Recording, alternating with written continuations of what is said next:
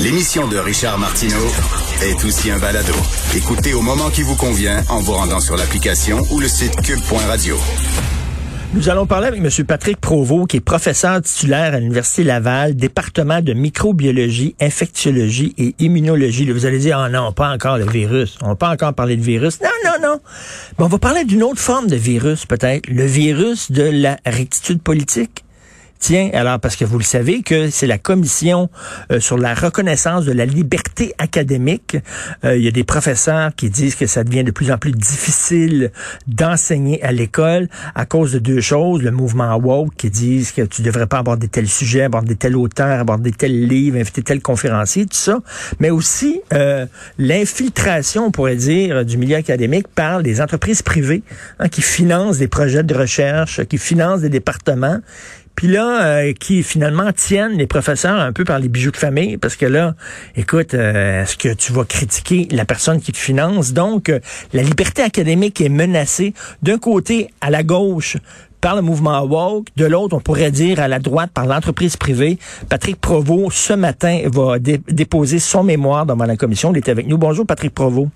Bonjour, M. Martineau. Alors, ben, si je vous comprends bien, j'ai euh, lu votre mémoire que vous allez présenter. En fait, ce que vous dites, c'est que la menace à la liberté académique euh, vient de deux fronts, finalement. Ben, cette menace-là, elle est bien réelle. Euh, c'est ce que j'ai fait valoir là, dans mes quatre lettres d'opinion que j'ai publiées dans les médias cet été. je soulève dans ces lettres-là de nombreuses questions et puis, j'ai bien hâte là, de, de, présenter devant la commission. D'ailleurs, le mémoire est public là, depuis hier, si je comprends bien. Et puis, donc, au cours de la commission, je vais essayer de, de, de bonifier, euh, complémenter euh, ce que j'ai rapporté. Donc là, c'est pas de la paranoïa de certains professeurs en disant on a, moins de liberté qu'avant, notre liberté fond comme neige au soleil. Euh, comme vous dites, c'est une menace réelle. Oui, c'est pas c'est pas une paranoïa. D'ailleurs, votre introduction est excellente. Là, euh, il y, a, un malaise. On, peut sentir un malaise sur le campus. Euh, évidemment, moi, je parle de l'Université Laval parce que j'y suis depuis 20 ans. Maintenant, j'ignore ce qu'il en est pour les autres universités. Mais ce que je peux euh, témoigner, c'est que justement, ce lien-là entre les intérêts privés et l'université publique, euh, qui est en fait favorisé hein, par le sous-financement de notre système d'éducation, donc ça, ça a des effets pervers. Et puis de, de, de différentes façons.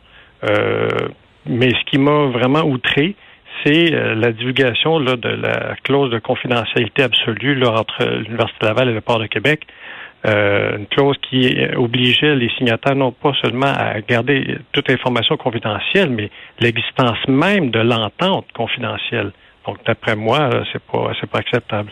Ben c'est ça parce que bon, euh, la, la, la menace euh, à la liberté académique venant du mouvement woke, on en a amplement parlé. On n'a pas besoin de rappeler ça. Les gens savent exactement de quoi on parle. Euh, ça fait tous les médias. C'est très difficile d'aborder certains auteurs, de dire certains mots, etc. Et là, les professeurs veulent être protégés hein, parce qu'ils ont peur de perdre leur job au moindre petit dérapage.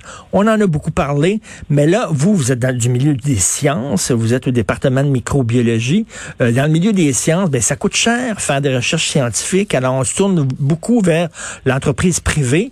Et euh, s'il y a des entreprises privées qui sont prêtes à donner de l'argent à financer des recherches, c'est pas parce que par grandeur d'âme ou par grande générosité, c'est parce qu'entre autres, ils veulent profiter de ces recherches-là pour leur propre business. Et là, euh, les chercheurs, ça vous met, ça vous met dans une drôle de position. Là.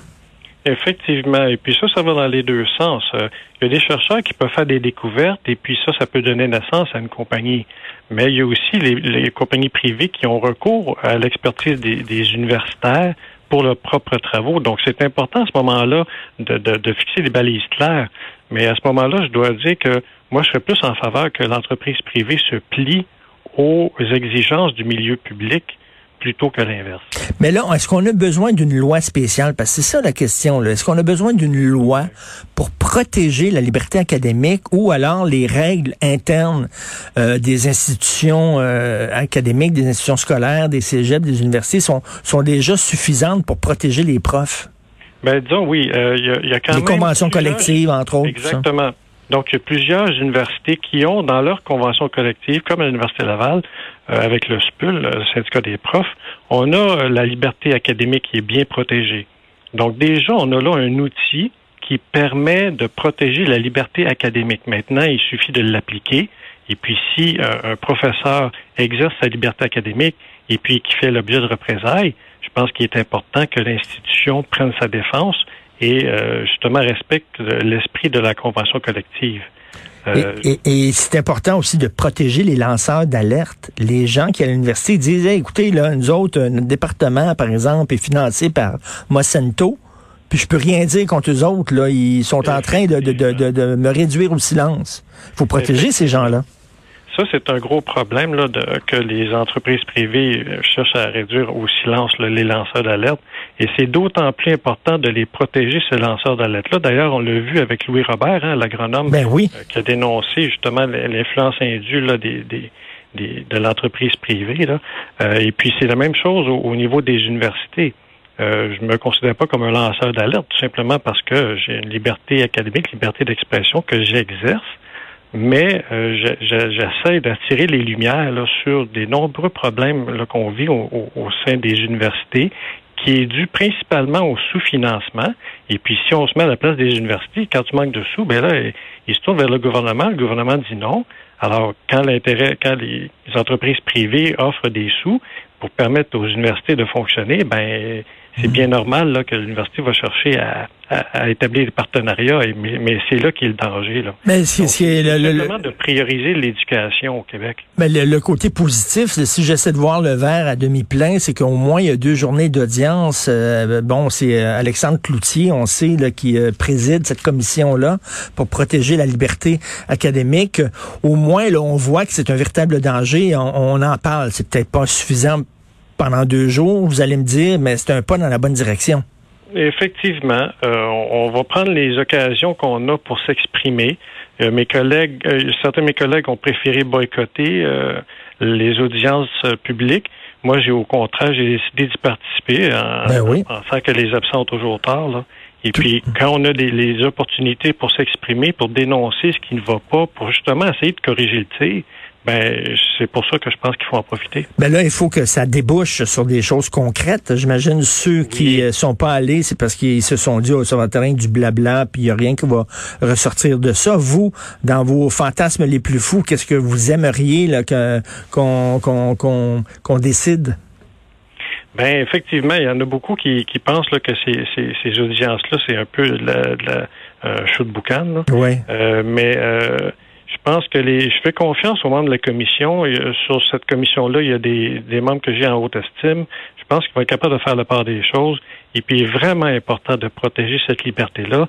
D'ailleurs, les profs d'université sont probablement les seuls dans la société qui bénéficient de, de liberté d'expression euh, protégée euh, par les conventions. Et puis, ça nous permet de critiquer même euh, les institutions qui nous emploient. Donc euh, ça, on voit pas ça partout là, euh, dans la mhm. société. Et puis ça, c'est important parce que c'est comme ça qu'on peut euh, faire connaître les problématiques qu'on vit, que ce soit dans l'université, mais aussi ce que je peux déplorer, c'est l'omerta puis le devoir de, de réserve qui est imposé aux employés du secteur santé et de l'éducation. Mais ça, on ben oui. en parler longtemps. Mais c'est la meilleure façon d'identifier les problèmes puis d'améliorer les services publics au Québec.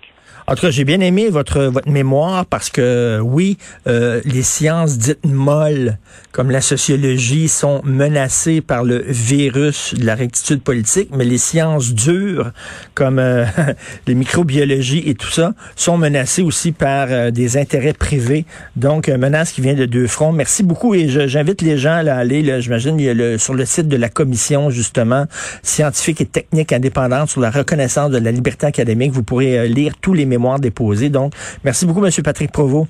Merci beaucoup, M. Martineau. Bonne journée. Vous aussi.